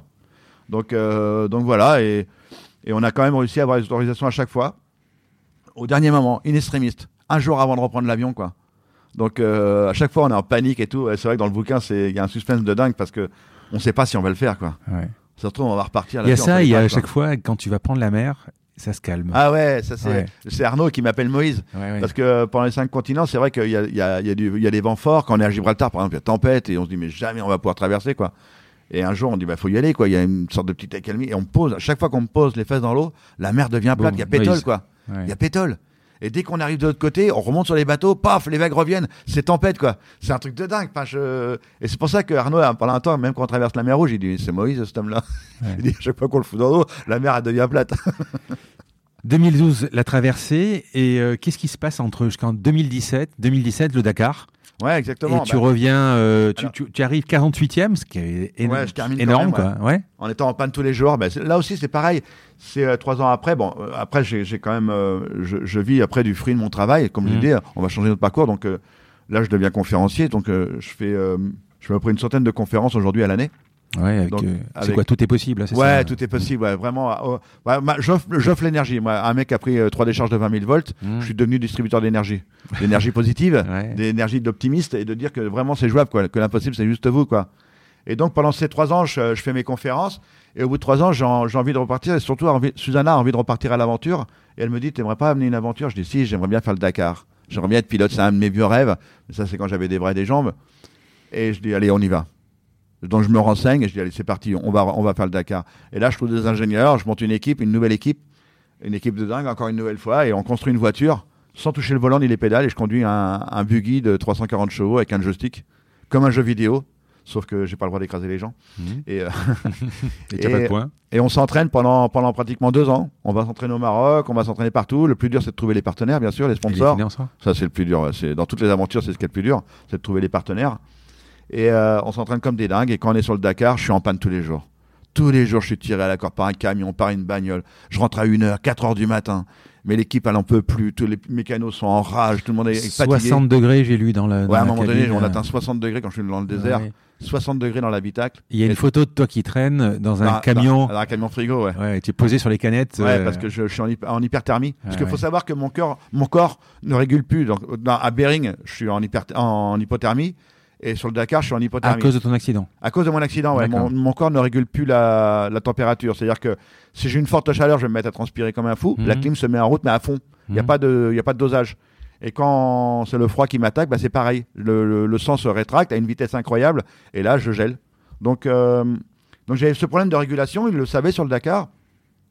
Et euh, le deuxième jour, deuxième spécial, euh, là, je suis en hyperthermie. Il fait 60 degrés dans l'habitacle. Dans le médecin, euh, à la deuxième, euh, deuxième CP course, m'arrête. Il me dit euh, Ça va? Il voit que j'ai du mal à respirer. Il me dit Ok, on enlève le casque.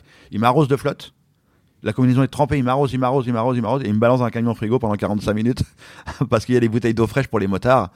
Et là, il me balance pendant 45 minutes dans le camion frigo pour redescendre l'enveloppe corporelle. Et après, une fois que je suis rafraîchi, pof, je reprends la bagnole et je repars dans, l'étape, quoi. Et il y a une journée où on est monté à 5000 mètres d'altitude avec la voiture, mmh. dans la cordillère des Andes. Et là, on est passé de 60 degrés à moins 5 dans la même journée. c'était un truc euh, dantesque, quoi. Mais le Dakar, c'était dur, c'était violent, mais ce que j'ai aimé, c'était le travail d'équipe, ouais. L'équipe en pouvait plus, moi j'en pouvais plus, et on a quand même été au bout, et on a terminé 48e, quoi. c'est bien, Alors que, euh, encore une fois, je dirais 99% des gens n'auraient pas mis une bille sur moi, quoi. Et pourtant, on a montré à tous ces pessimistes que tout était jouable, quoi. Et c'est ce que j'aime dans la vie, c'est de montrer à tout, à tout le monde que vraiment tout est possible, que l'impossible c'est juste toi, quoi. C'est personne d'autre. Et surtout, n'ayez pas peur de demander un coup de main. Prochain défi euh, Prochain défi, là, je monte sur scène. Je vais, j'écris un, un one-man show, enfin un seul en scène. J'écris un seul en scène avec Jérémy Ferrari. C'est le jeune humoriste qui a un talent extraordinaire. Il sortira, ça sort quand? Automne 2020. On va commencer le, le rodage. tout, quoi, ouais. ouais. ouais, là, on est en plein dans l'écriture en ce moment. Donc, automne 2020, euh, je monte sur les planches et je lance mon, mon seul en scène. Donc euh, je touche du bois ou de la peau de singe, J'ai lu manche, euh, Ouais, alors Jérémy aime pas cette vanne, mais c'est vrai que je dis que il me dit arrête avec cette vanne, on va pas vendre de tickets. Je dis que c'est pas vraiment un one man show, ça sera le premier one man show. One man show, ouais. Donc, euh, ça m'a fait rire. En, parlant de man show, c'est vrai qu'il y a un dessinateur. Tout à l'heure on parlait de dessin. Euh, il y a un dessinateur qui a fait un dessin. Quand j'ai traversé le détroit de Bering, il y a un petit bonhomme qui est pareil, qui a pas de bras, pas de jambes, qui arrive sur, sur la banquise. Et là, il y a un manchot qui, qui, est au bord de la banquise. il me regarde et le manchot, il fait respect. Et l'espace aussi, non? Ouais, c'est une boutade. J'adore à chaque fois la balancer parce que je me dis peut-être qu'un jour euh, Richard Branson ou euh, Elon Musk euh, l'entendra. Et t'arrives pas à les toucher bah, C'est dur, hein, j'essaye ah plein de fois, mais j'aimerais bien être le premier Andy dans l'espace, tu vois, le truc. Waouh Bon, on verra. Hein. toucher la Lune. Hein. Hmm. Donc, tout est possible. Peut-être qu'un jour. Ton, ton, ton, job aujourd'hui, c'est conférencier. Hmm. en fait, il y a eu un avant et un après la Manche. Série télé, émission de télé, euh, film. Légion, film, Légion d'honneur. Euh, on, on, voit croisant partout, quoi. ouais, bah en même temps, euh, c'est normal parce que j'ai réussi ce que beaucoup de personnes ne réussissent pas. J'ai réussi à me couper en quatre, donc donc je pense que je peux peut-être être partout. Ouais, ouais, ouais. Bah, ça, c'est le destin, c'est la vie. Enfin, on m'a proposé une chronique sur France 5. Euh, pendant six ans, j'ai fait une chronique sur le handicap et c'est une chronique optimiste. Quoi. ouais, vraiment, le positivisme et montrer que tout ce qui fonctionne là dans ce domaine-là, qu'il y a des villes qui ont réussi comme Nantes, Grenoble, comment ces villes sont accessibles, comment c'est possible? Et comment il y a des villes qui disent aujourd'hui non, moi je peux pas. Mais non, c'est pas vrai, puisqu'il y en a qui le font. Ça veut dire que c'est une mauvaise volonté de ta part. Ça veut dire que le maire de cette ville, ou alors le chef d'entreprise qui n'embauche pas des personnes en situation de handicap, n'a pas mis le coup de poing sur la table en disant je veux une politique emploi handicap dans mon entreprise. Je veux une politique handicap dans ma ville. C'est lui le décisionnaire. Donc voilà, ma, chronique c'était vraiment très optimiste. Après, effectivement, il y a le programme Cours Vestiaire où je suis invité de temps en temps sur France 2. Euh, cette, série qui est extraordinaire, qui est merci France Télévisions quoi. Mmh. Vous vous rendez compte, il y a quelques années, je crois que c'est la huitième saison. Il y a huit ans, mettre des personnes handicapées à la télé et faire une série comme ça sur euh, et on voit tous les types de handicap ben, c'est incroyable, quoi. France Télévisions fait un travail extraordinaire. Les Jeux paralympiques, 100 heures de direct, que ce soit les Jeux d'hiver ou les Jeux d'été, sur les Jeux paralympiques, c'est juste merveilleux. On change notre société, on change le regard grâce à ça, grâce à toutes ces, toutes ces, tous ces efforts. Donc, euh, donc voilà, c'est ce que j'aime beaucoup. Et, mais, euh, euh, je ne sais pas comment te poser la question. effectivement, tu dis à un moment, je suis mort le 5 mars 1994.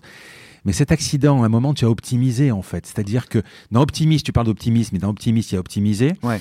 Tu as optimisé ta vie, c'est-à-dire que avec ce qui t'est arrivé, tant qu'à faire, tu en as fait quelque chose. Exactement. Parce que sinon, alors je peux pas te poser la question de te dire si on arrivait à te recoudre avec la technique. Ah, ouais, euh, je sais pas si tu accepterais ou euh, voilà de tout revenir, de tout rembobiner en fait. Non, surtout pas non. Et, de finir métallo. Surtout pas. Non non, ma, ma, ma, je dirais qu'à cause de mon handicap, il y a des trucs que je peux plus faire encore aujourd'hui. Ouais, bien sûr. Mais grâce à lui, j'ai fait des trucs de dingue, quoi. Mais j'ai fait des trucs de dingue. Et surtout parce que j'ai osé, quoi. J'ai osé aller vers l'autre et lui demander un coup de main, s'il te plaît. Moi, toutes les aventures que j'ai menées, c'est parce que j'ai demandé un coup de main. Aujourd'hui, ma vie, c'est de demander un coup de main à quelqu'un. C'est de monter une équipe. Je, suis un gros bébé, moi. Mhm. Il faut m'aider en permanence. Donc, euh, mon, mon, mon, leitmotiv, c'est d'avoir, c'est d'avoir une équipe. Donc, à cause de lui, je peux plus faire des choses, mais grâce à lui, j'ai fait des trucs de dingue. j'ai rencontré le pape Jean-Paul II, quoi. Mhm. un jour, j'écris au président Chirac, j'ai dit, monsieur le président, j'aimerais bien venir à l'Élysée, voir comment que ça se passe chez vous. Et le gars, il m'invite le 14 euh, juillet 1998. Je me retrouve avec l'équipe championne du monde de foot, avec mon ballon, et tout le monde signe le ballon. Quoi. C'est, un, truc de dingue. Parce que j'ai osé écrire au président de la République pour venir manger à la Garden Party. Quoi. Donc voilà, c'est euh, ma vie est riche. J'aime ma vie d'aujourd'hui. Vraiment. Aujourd'hui, j'aime ma life parce que j'en ai fait quelque chose. Ta vie, ta vie de tous les jours, d'abord, j'ai lu aussi que euh, bah, faut presque être. Tu dis, mais ma vie est riche, mais je pense qu'il faut être riche aussi pour être euh, handicapé aujourd'hui, malheureusement. Ah, alors oui, bien sûr. Ta voiture, ça coûte 50 000 ou je Exactement, sais plus, ouais, l'aménagement de ma voiture, c'est 65 000 euros, ouais. Juste l'aménagement. Pour un joystick. Voilà, pour un joystick, ouais. Euh, ma baignoire, elle coûte 15 euh, 000 euros. Le toilette japonais, ça coûte 5 000 euros. Enfin, voilà, c'est des tarifs de fou, quoi. D'accord. C'est des tarifs de dingue. Rien n'est pris en charge, évidemment. Ou pas, pas, beaucoup, très très peu, très très peu. Et moi, je le dis dans mes livres, j'ai eu la chance inouïe d'avoir une famille et des amis. Ils ont créé une association. Hmm. Donc moi, je, je, suis une personne handicapée qui a eu une chance extraordinaire. Et grâce à mes, à mes aventures, aujourd'hui, j'ai la chance de plus vivre sous le seuil de pauvreté. Mais voilà, là, ce que je, on parle de mes aventures, on parle de mon parcours de vie. Il faut pas oublier mes, mes camarades d'infortune. C'est-à-dire que moi, ok, à un moment donné, je me suis relevé, j'ai demandé un coup de main, j'ai osé et ça a fonctionné. Mais euh, il y a des gens qui malheureusement n'osent pas euh, et, vivent dans la difficulté, quoi. Aujourd'hui, la plupart des personnes handicapées vivent sous le sol de pauvreté. Il faut se rendre compte, quoi. C'est juste, non seulement il faut vivre avec son handicap, il faut le payer son handicap, mais en plus il faut payer son loyer, il faut payer sa nourriture. C'est pour ça qu'aujourd'hui, vous avez beaucoup de personnes en situation de handicap. D'ailleurs, un mot, juste, j'ai horreur de ce mot-là. Personne en situation de handicap honnêtement, c'est pas nous qui sommes en situation de handicap, c'est notre société. Hmm. Si ma société elle était adaptée, si ma société elle était vraiment pour tous les citoyens, je serais plus une personne en situation de handicap, je serais un citoyen comme tout le monde. Alors que tu racontes dans ton livre justement encore une fois que au fin fond des États-Unis, ouais. Euh, je sais pas trop où, à, à Wells, à Wells, à le village de Wells, ouais. Tout est, c'est entièrement équipé. Ah il y a 150 Inuits qui vivent là. C'est le dernier village. Après, c'est le cercle polaire. Et là, euh, la maison commune est adaptée aux hmm. personnes handicapées. L'école, une école extraordinaire, adaptée pour les enfants handicapés. Même le petit bureau de poste était accessible. Il y avait zéro personne handicapée dans le village, mais tout était accessible. Au bout du monde, je n'étais plus une personne en situation de handicap. J'étais libre. Je pouvais faire ce que je voulais. Et quand je reviens effectivement dans mon pays, que j'adore, que j'aime profondément, euh, je me dis merde, il y a encore du boulot, quoi. Il y a énormément de travail. Et ça, c'est triste parce que, tu sais, quand j'arrive à Bering, une anecdote pour terminer peut-être, mais euh, mm. une anecdote, euh, quand j'arrive là-bas, il y a une petite Inuit qui avait à peu près 8 ou 9 ans. Elle me dit Tu viens d'où? J'arrive de France. Et la petite a fait un pas en arrière. Elle dit Oh Elle dit Tu viens du pays de la démocratie Tu viens du pays des droits de l'homme Je dis Mais comment tu sais ça, toi? Bah, dit On l'apprend à l'école ici, au bout du monde. La petite fille, elle était super fière qu'il y ait un Français qui vienne dans son village à Wells, quoi. Et euh, je dis, ouais, le pays des droits de l'homme, petite, euh, il a un petit peu de plomb dans l'aile, là, parce que si tu viens dans mon pays, tu vas voir que c'est pas très accessible. Il y a un peu de boulot à faire encore. Il y a quelques citoyens qui sont encore en marge de la société, ouais. Est-ce que tu penses qu'aujourd'hui on peut rire de tout? Donc tu as ton one-man show qui, qui, qui, arrive au niveau du handicap. Ouais. Est-ce que tu remarques quand même, je parle pas du, handicap, mais les, les, temps ont changé. Ouais, complètement. Euh, Michel Leb à l'époque, c'est sketch, c'est Patrick Timsit, etc. Est-ce qu'aujourd'hui, euh, ça Alors, regarde, moi, mon équipe euh, fait Dans ton livre, pas de bras, pas de chocolat, tu ris vraiment de tout. De tout. Enfin, de tout. Ouais, ouais, mais c'est mm. un livre. Là, j'ai le droit. Mm. C'est un livre. C'est comme un spectacle. Un livre, on a le droit. Un spectacle, on a le droit. Parce qu'un spectacle, les gens achètent leur ticket, ils savent pourquoi ils viennent. Hmm. On est d'accord. Si je fais, une émission de radio avec toi ou une émission de télé et que je vais balancer une vanne, je sais pas, par exemple, sur les blagues, sur les beurs, sur, euh, sur les gays ou sur les femmes, une blague sexiste, mais je suis un homme mort. Aujourd'hui, je suis un homme mort. C'est interdit. Tu le regrettes? Mais bien sûr que je le regrette. Le Coluche, tu le regrettes quoi, Ah, mais complètement. aujourd'hui, on a Jérémy Ferrari aujourd'hui qui a cet humour noir. Regarde combien d'humoristes qui ont, de l'humour noir et, et, qui malheureusement sont freinés sont freinés à mort. Euh, franchement, on a vécu des, périodes très très dures depuis quelques années. Mais regarde, je vais faire un, petit parallèle euh, par rapport quand je dis qu'il faut oser, il faut rire de tout. Quand il y a eu les attentats, quand il y a eu les attentats, les humoristes se sont arrêtés pratiquement pendant toute une semaine. La France, il y a une chape de plomb, mais énorme. Hmm. Tout le monde, la, résilience n'arrivait pas. Le peuple était coincé. Pendant une semaine, moi je me souviens, j'ai pratiquement chialé pendant une semaine. Et tous ceux que je rencontrais, tout le monde était triste pendant. C'était vraiment la catastrophe totale. Il y avait une chape de plomb sur la France qui était extraordinaire. Et au bout d'une semaine, les humoristes ont redémarré. Ils sont revenus avec leur vannes, se foutent de la gueule des terroristes, se moquer de ce qui s'était passé, et ainsi de suite. Et là, on a pris une bouffée d'oxygène. Tout le monde s'est mis à respirer. Ça y est, on peut en rire. C'était pas une question de rire, c'était trop tôt ou pas trop tôt. Bien sûr qu'on pensait à ceux qui étaient morts, bien sûr qu'on pensait à ceux qui étaient blessés, qui étaient rentrés dans l'univers du handicap à, cause de ce terrorisme. Mais les humoristes se sont mis en route et la France s'est mis à respirer. Le peuple s'est mis à respirer grâce à l'humour. L'humour est un outil de résilience extraordinaire. C'est un, outil de résilience hyper puissant. Donc les humoristes se sont mis en route et la France a redémarré. Parce qu'on a dit, oh, ok, c'est dur, mais la vie continue, on peut reprendre. Oui, c'est le roi est mort, vive le roi. Exactement. Hmm. Exactement. Donc aujourd'hui, quand je fais mes vannes sur mes réseaux sociaux, bah, je fais des vannes sur le handicap. Je fais des vannes sur mon handicap. Je fais de l'autodérision à mort parce que j'adore ça. Hmm. J'adore les gens qui se foutent de ma poire sur les réseaux sociaux. Il y a des super vannes. L'autre jour, il y avait un mec qui avait, dans le journal Sud-Ouest, ils avaient retrouvé un bras, une jambe dans la Garonne. Et il y a un mec qui a tweeté, bah, c'est Philippe Croison qui va être content. Donc ça m'a fait marrer. Moi, je dis, il est bon. Lui, il est bon. Voilà, ça, c'est une bonne vanne. Ça, ça me fait rire. Donc euh, voilà. C'est le, petit coin où, aujourd'hui, moi, j'ai pas le droit de me moquer de, de qui que ce soit. Euh, on va terminer par quelques petites euh, questions perso. Euh, quelle est ta, ta, plus grande réussite à part tes enfants? Ah, ma plus grande réussite, je sais pas. Non, pour moi, ouais, ça restera à jamais la traversée de la Manche. Ouais, c'est ce qui a changé ma vie. Ouais. Ouais. ouais. C'était plus, c'était finalement avec le recul, c'est plus, c'était plus difficile que les cinq continents. Oui, oui, oui. Ah bah oui, la Manche, il n'y a rien de plus dur. Les cinq continents, je dis pas que c'était une balade, hein, mais c'était dur. Mais la Manche, c'est ce qui est le plus dur. Hein. Donc tu fais beaucoup de conférences, une, centaine par, an. Comment tu, comment tu progresses? Tu lis euh, Tu, euh, tu écoutes des podcasts tu, euh Non, je, ma, ma conférence, c'est mes tripes et mon cœur. Mmh. C'est ma conférence, j'ai jamais écrit. Et Et euh, quand je monte sur scène, je suis en face euh, le public et je, c'est un ascenseur émotionnel pendant une heure. Mais tu fais quoi une conférence sur, par exemple, des, je sais pas moi, des, des, des, directeurs commerciaux, ouais, directeurs commerciaux, tous les salariés tu de l'entreprise. Tu reboosses les équipes. Ouais, exactement, exactement, ouais. Euh, as une journée type ou non tu, tu fais quoi quand tu travailles pas? Je travaille. Quand je travaille pas, je travaille. Ouais, ouais, je te dis tout à l'heure, j'ai végété pendant 7 ans dans un canapé à rien faire, à regarder la télé. Aujourd'hui, je peux pas y retourner, donc euh, j'écris. J'écris énormément, euh, que ce soit le, one man avec Jérémy Ferrari, et euh, dès que je j'écris, ou alors je, j'essaie de trouver un projet. Dernièrement, j'avais un projet avec mes garçons. C'est eux qui ont été pilotes sur le Dakar, pilotes et copilotes, et je ils ont quel âge dans l'aventure. Maintenant, ils ont 33 et 26 ans. Ouais, t'es grand-père? Ouais, je suis grand-père aussi. Ouais, je suis papy deux fois.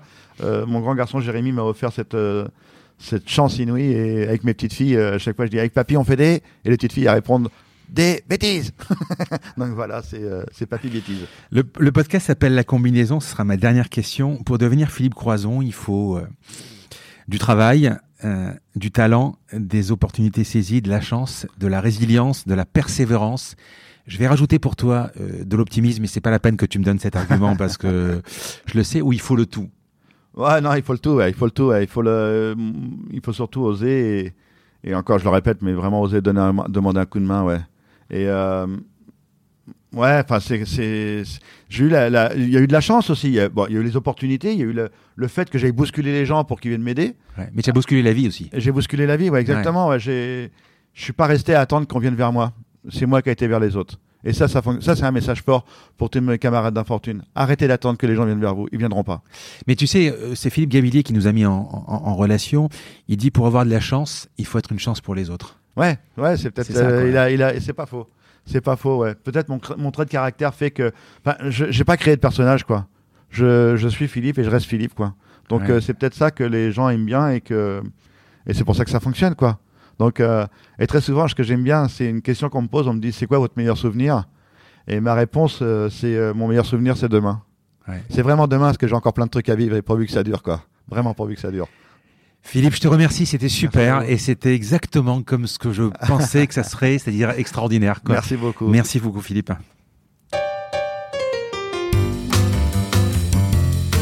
Un grand merci à tous d'avoir écouté cet épisode jusqu'ici. J'espère que cette conversation vous a plu. Parlez de ce podcast à vos amis ou à vos collègues de bureau, partagez-le le plus possible. Abonnez-vous en cliquant sur le petit bouton s'abonner dans votre application mobile ou sur euh, votre ordinateur. Ainsi, vous serez averti dès qu'un nouvel épisode est en ligne. Je sillonne la France pour vous proposer de nouveaux invités. C'est vraiment beaucoup beaucoup de travail. Ce n'est pas mon métier, vous l'avez peut-être compris. C'est une passion que je pratique en dehors de mon job. Si vous avez apprécié cet épisode, dites-le moi avec des étoiles, 5 de préférence sur Apple Podcast, anciennement iTunes, et d'y ajouter un gentil commentaire, ça me fera plaisir. Ça me permettra également de remonter dans les classements. Et puis si vous n'êtes pas Apple, c'est pas grave, parlez-en autour de vous, partagez sur les réseaux sociaux, c'est prévu sur votre application de podcast préférée. Enfin, vous pouvez vous abonner sur lacombinaison.fr pour être averti dès qu'un nouvel épisode est en ligne. Je suis Frédéric Azoulay. N'hésitez pas à me faire remonter vos remarques, vos questions, mais aussi des invités que vous aimeriez entendre. Je vous dis à bientôt.